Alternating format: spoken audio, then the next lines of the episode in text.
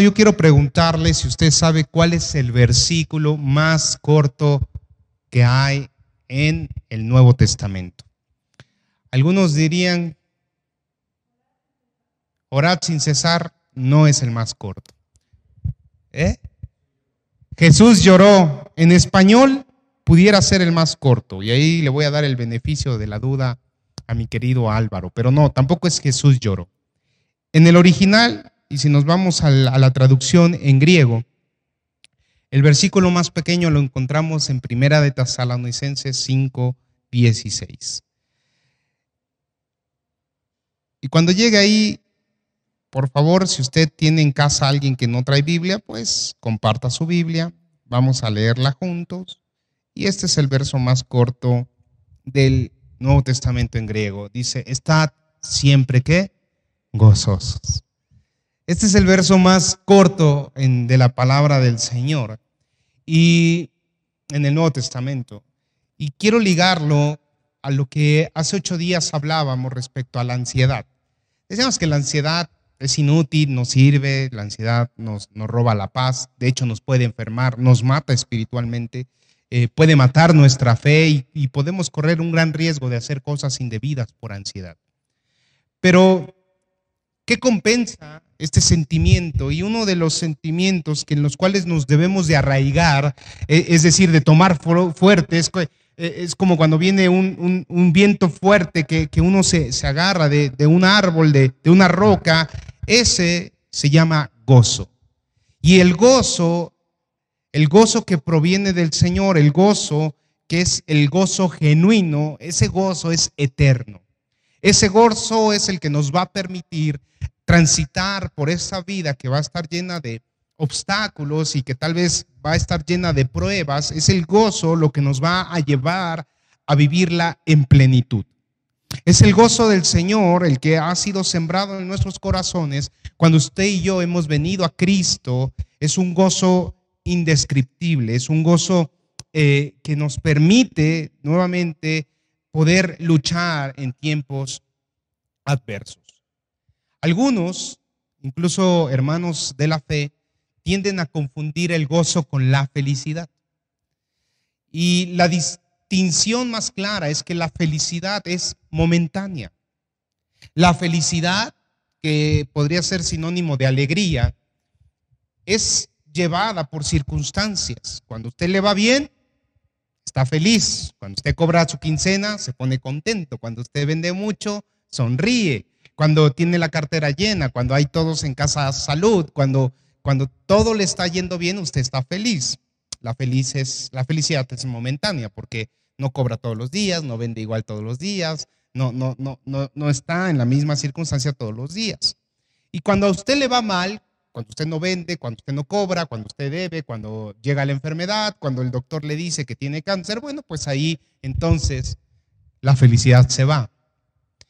Y esa es la gran diferencia. La felicidad es momentánea, el gozo es eterno. Diga conmigo, el gozo es eterno.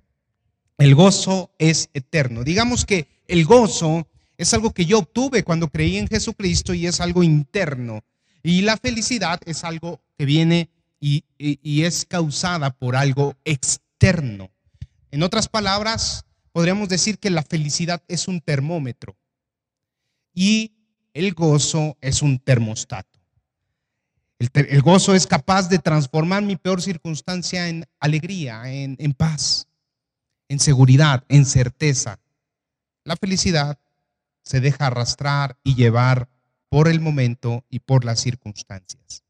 Entonces, Partiendo de esta diferencia, usted puede experimentar en su vida muchos momentos felices, pero lo que siempre va a experimentar, usted que es hijo de Dios y ha sido sellado por el Santo Espíritu del Señor, es el gozo eterno. Eso es lo que usted y yo debemos de experimentar todo el tiempo. Y entonces si usted voltea a ver al de al lado, pues pensará que, también su gozo es momentáneo. ¿no? Ahorita con cubrebocas no podemos ver su sonrisa, pero eh, el gozo es algo que proviene del interior y que tiene que ser un sello del cristiano. El gozo tiene que ser un sello del cristiano. Imagínese que usted eh, quiera predicar la palabra del Señor sin gozo. ¿Quién le haría caso a usted? ven a los pies de Cristo, te vas al infierno.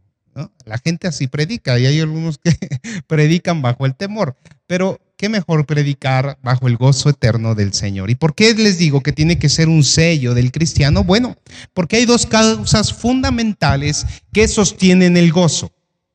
La primera la vamos a encontrar en Romanos capítulo 5, versículo 1 al 2. Y este mensaje va para aquellas personas que hoy en su corazón dicen, pastor, es que yo vivo, pero no me siento pleno. Eh, ya dejé la ansiedad, pero aún así siento un hueco, un vacío en mi corazón. Eh, no, no me siento contento, no me siento en paz. Yo me he topado con pastores que caen en depresión que caen en tristezas profundas y uno dice, ¿dónde está el gozo eterno del Señor? Y entonces es siempre importante venir a los principios, recordar lo básico de nuestra fe. Es por eso que hoy le invito a que lea Romanos capítulo 5, versículo 1 al 2, porque quiero fundamentar el gozo eterno, el gozo que tiene que morar en sus corazones y que jamás, escúchelo bien, jamás tiene que desaparecer. Lo primero que vamos a encontrar aquí es una palabra en Romanos 5, versículo 1 y 2. Dice, justificados.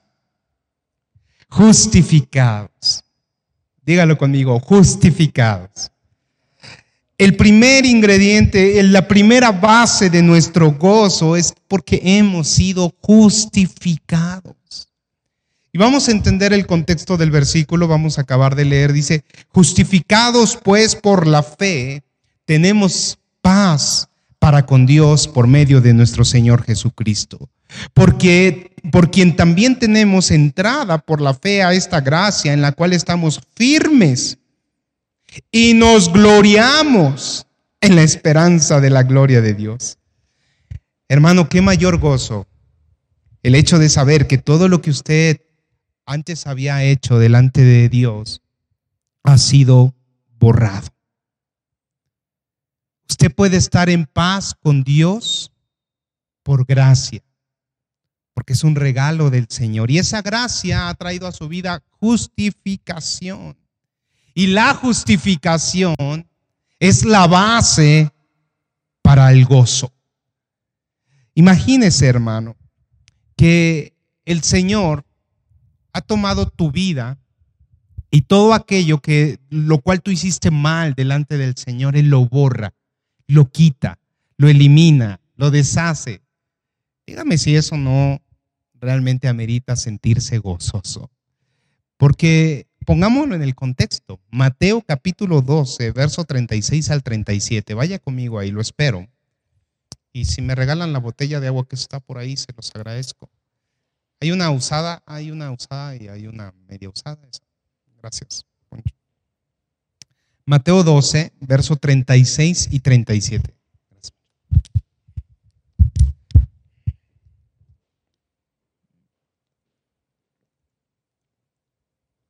Mire lo que dice aquí. Mas yo os digo que toda palabra ociosa que hablen los hombres, de ellas darán cuenta en el día de juicio, porque por tus palabras serás justificado y por tus palabras serás condenado. Imagínese entonces que hay un libro contable me imagino, usted conoce los libros contables, son unas libretas grandotas donde se van registrando las entradas y salidas. Bueno, imagínese el libro contable de Dios, de su vida. Y entonces empieza a notar todo lo bueno que ha hecho usted, pero también empieza a notar Dios en ese libro todo lo malo que ha hecho usted. No solo que ha hecho, sino lo que ha dicho e incluso lo que ha pensado. Todo lo malo ¿Cómo andaría su libro contable si Dios dejara ese registro eh, visible en su vida? Bueno, algunos estarían súper endeudados con Dios. Bueno, no algunos, todos estamos súper endeudados con Dios. Pero ¿qué hace el Señor Jesús? Que cuando venimos delante de Él y le conocemos y nos arrepentimos, entonces Dios agarra y dice, bueno, todo lo que me debías, ¿sabes qué? Ha sido saldado, ha pagado por Él Jesucristo, nuestro Señor y Salvador. Wow, hermanos, si eso no trae gozo a su vida, no sé qué lo pueda traer, pero el hecho de que todo haya quedado borrado del libro de Dios y pagado por Jesucristo es gozo, hermano. Es, es, alegría, es, una alegría y, una, eh, un sentimiento que no es eh, solo una emoción, sino que tiene que vivir en nuestra alma y perdurar para siempre. Dios nos permite vivir gozosos. Así que dígale al de al lado, tienes que vivir con gozo. Uy, no, no, dígaselo más gozoso. Tienes que vivir con gozo. No, dígase, tiene que vivir con gozo. Tienes que vivir con gozo. Es un gozo eterno. Porque el Señor mismo le dijo a sus discípulos, vaya conmigo a Lucas 10:20. Fíjese lo que le dice eh, el Señor Jesús a sus discípulos. Lucas 10:20. Estábamos ahí en Mateo, vaya más adelante. Lucas 10:20. Recuerde usted que Jesús había mandado a sus discípulos a predicar el Evangelio y entre eso había ellos sanado enfermos, echado fuera demonios y llegaron con Jesús, llegaron bien contentos, llegaron alegres, llegaron felices porque incluso los demonios se sujetaban a ellos. Estaban bien contentos, estaban felices porque las circunstancias externas los habían puesto alegres. Y entonces cuando llegan con Jesús, le dicen en Lucas 10:20, Jesucristo les, les hace referencia, les dice, pero no se regocijen de que los espíritus se sujetan, sino regocijaos de qué? De que vuestros nombres están escritos en los cielos.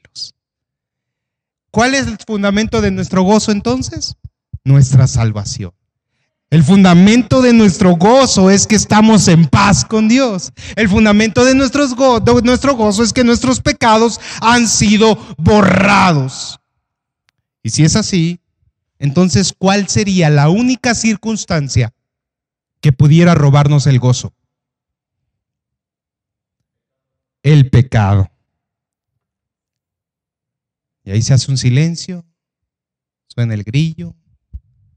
Porque entonces mis hermanos que hoy dicen es que yo no tengo gozo, lo único que puede quitarte el gozo, hermano, es que andes en pecado. Porque el gozo eterno, interno, el gozo que proviene de Dios, es un fruto del Espíritu que se alimenta en la comunión con Dios, pero lo único que merma el gozo, el gozo de nuestra salvación, es el pecado. Y entonces nos encontramos en la misma situación que se encontraba David. ¿Usted recuerda lo que él proclamó en el Salmo 51? Vaya conmigo por ahí. Salmo 51, versos 12 y 13. Le, le espero. Pero piénselo. Si yo estoy a gusto y contento por las circunstancias externas, eh, eh, externas, perdón, pues eso será momentáneo, nada prevalece constante todo el tiempo.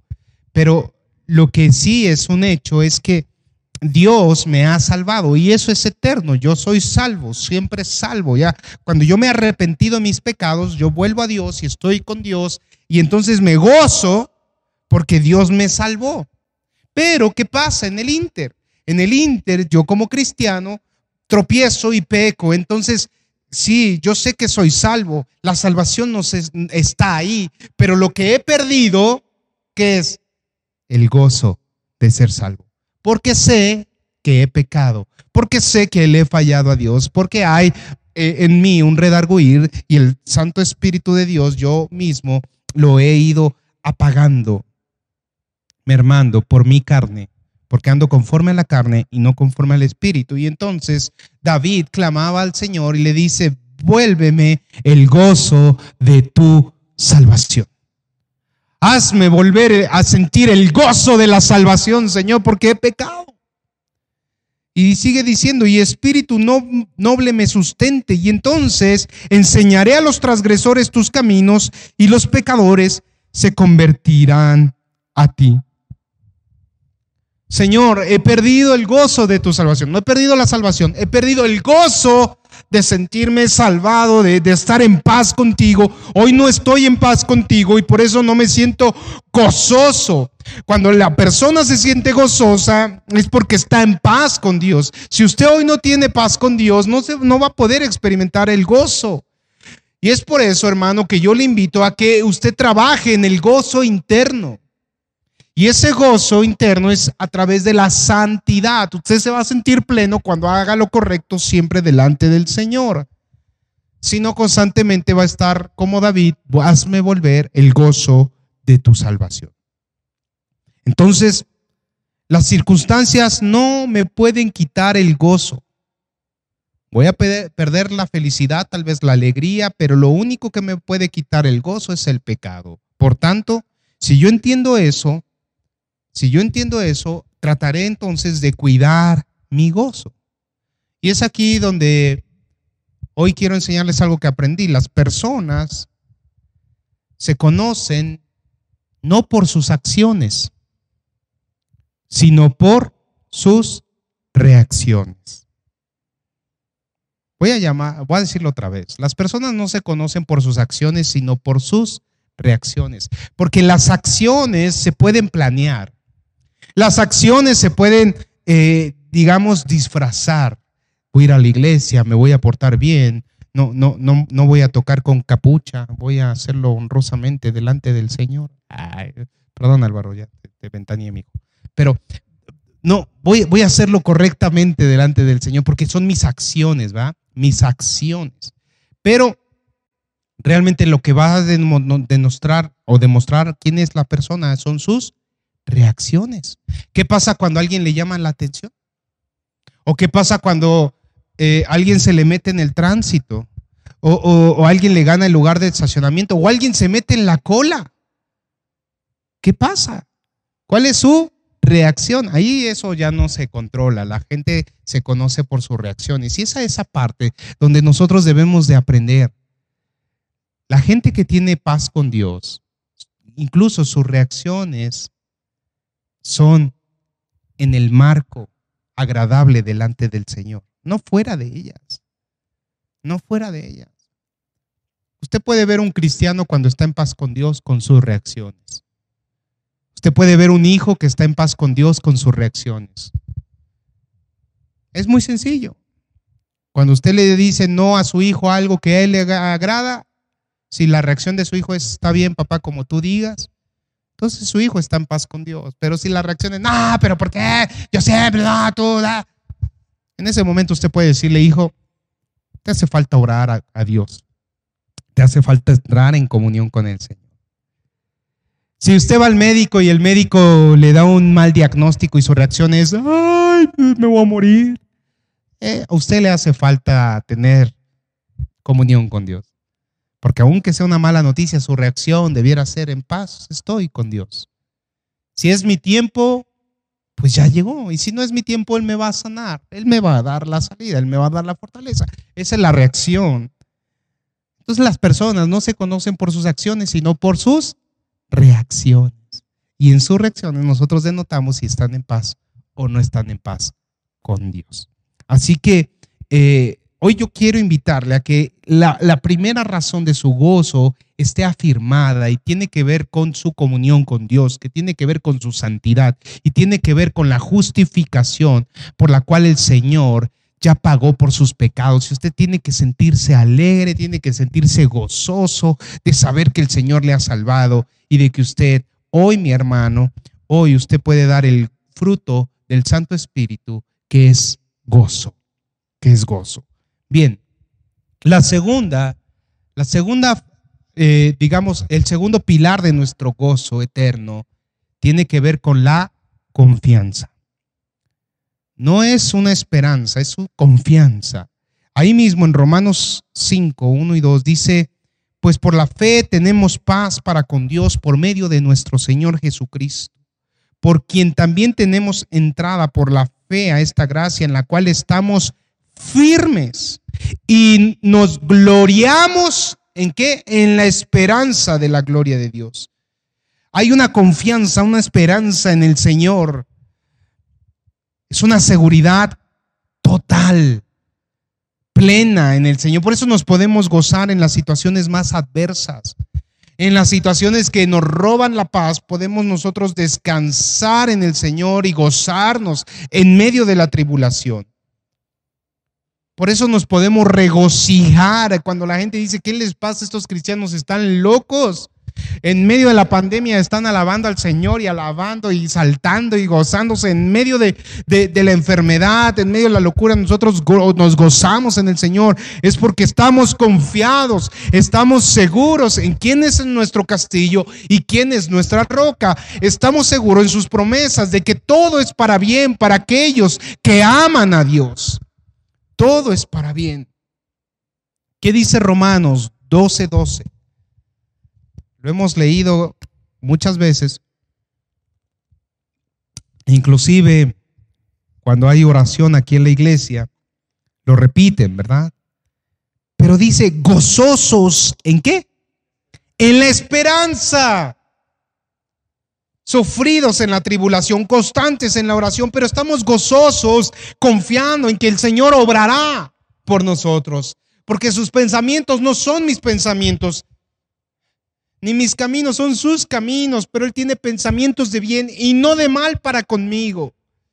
Y en eso yo puedo decir que Él ha estado conmigo, que Él es mi sustentador, Él es mi ayudador. Y en esa confianza, en esa seguridad, yo puedo gozarme en el Señor y vivir plenamente mi vida cristiana. Aunque esté en medio de luchas, de batallas, de adversidad, aún el apóstol Pablo en medio de su prisión, en medio de, los ataques que sufría, él se gozaba. El escritor de Hebreos nos los deja ver de otra forma. Hebreos 10, verso 34 al 35. Hebreos 10, verso 34 al 35. Y quiero ir cerrando la idea, hermano. Quiero ir cerrando la idea porque sí es importante que usted fundamente su gozo, que usted fundamente su gozo en la confianza en Dios y en la justificación. Dice Hebreos 10:34, porque de los presos también os compadecisteis y el despojo de vuestros bienes sufristeis con gozo, sabiendo que tenéis en vosotros una mejor y perdurable herencia en los cielos. No perdáis pues vuestra confianza que tiene grande galardón con gozo has sufrido la pérdida de tus bienes. Yo no sé cuántos aquí dirían, amén. Yo estoy dispuesto a perder todo por el Señor o a causa de Cristo. Porque estoy confiado de que mis tesoros no están en esta tierra, sino están hechos en el cielo. Y esos son tesoros eternos. ¿Pueden decir amén? Sí. La pregunta es, ¿cómo alimenta usted esa confianza? ¿Cómo se alimenta la confianza? Si no es solamente a través de una estrecha comunicación, de una estrecha relación. Es así como se, se trabaja la confianza. Y es así como trabajaremos nuestra confianza con Dios. Pero si no oro, si no leo su palabra, si no empiezo yo a servirle a Él como mi rey y mi Señor, entonces, ¿en dónde estaré puesta mi confianza?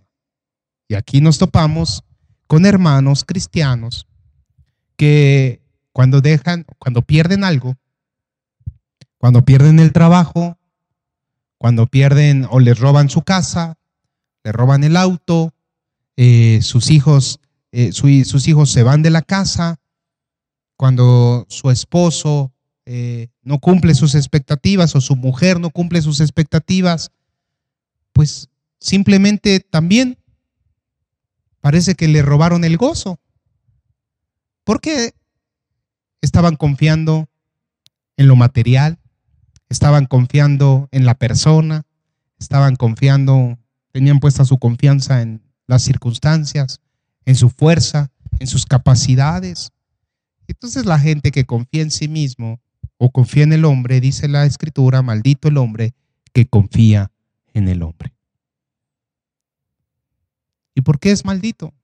Porque simplemente no va a poder vivir o experimentar el gozo que proviene del Señor. Si tengo gozo, es porque mi confianza está en el Señor.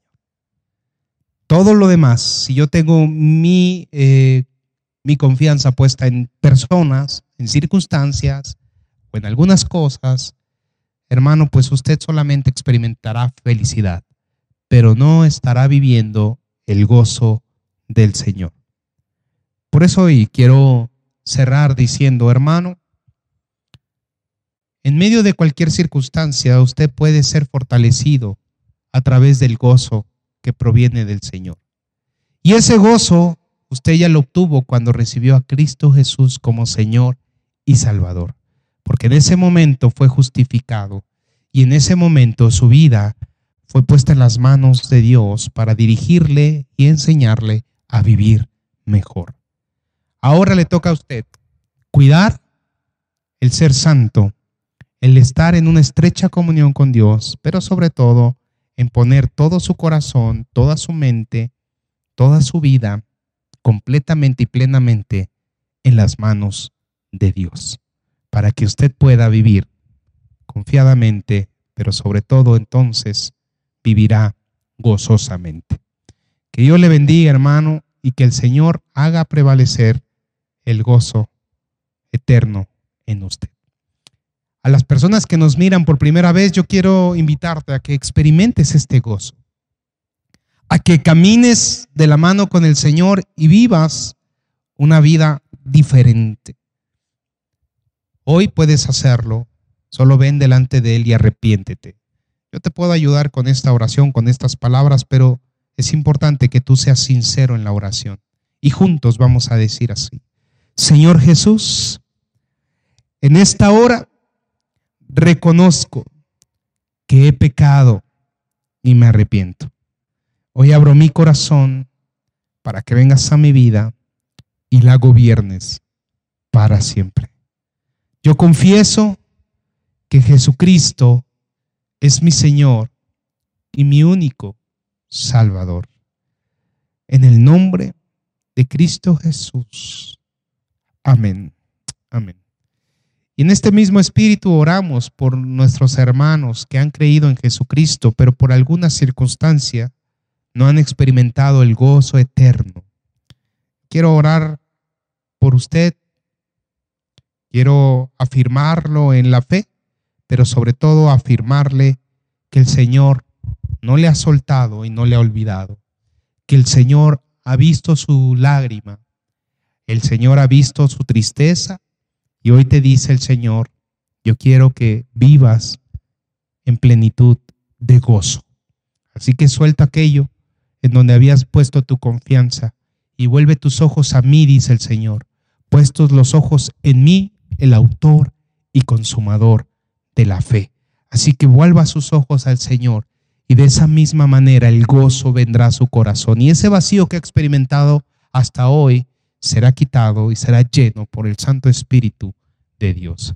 Padre, aquí estamos, aquí está tu iglesia, aquí están tus hijos, aquellos, Señor, que te aman, que te buscan y que te necesitamos, Señor. Aquí estamos.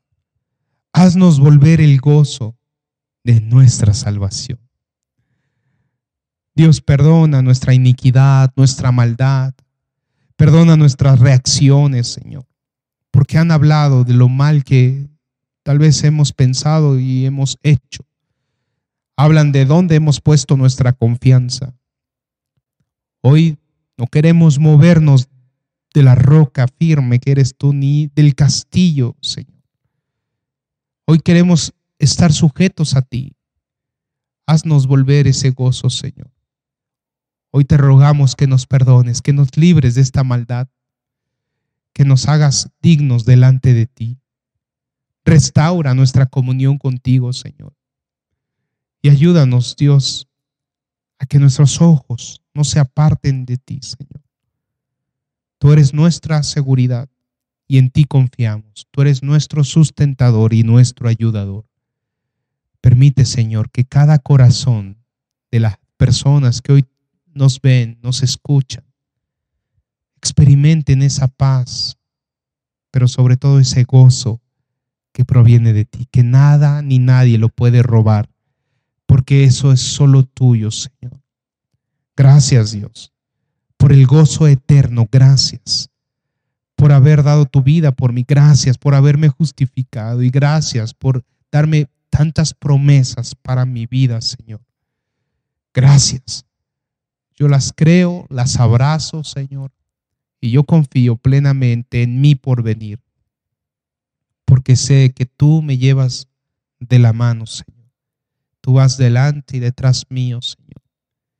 Y que mi pie no resbalará si estoy contigo, Señor. Gracias, porque tú me libras de las acechanzas. Gracias, porque tú, Señor, peleas mis batallas. Gracias estoy seguro, estoy confiado en que prosperarás cada paso, cada, cada que yo ponga por algo en obras, Señor. Tú lo vas a prosperar y lo vas a bendecir. Gracias, Dios. Gracias porque tú bendecirás mis planes, mis sueños, mis proyectos. Gracias. Porque tú sustentas nuestros hogares, nuestros negocios, a nuestros hijos, nuestros trabajos. Gracias, Dios. Hoy podemos gozarnos porque vemos tu misericordia y tu amor. Gracias. Porque hoy podemos experimentar la plenitud de gozo. Gracias. Bendito seas, Señor. En el nombre de Jesús. Amén, amén y amén.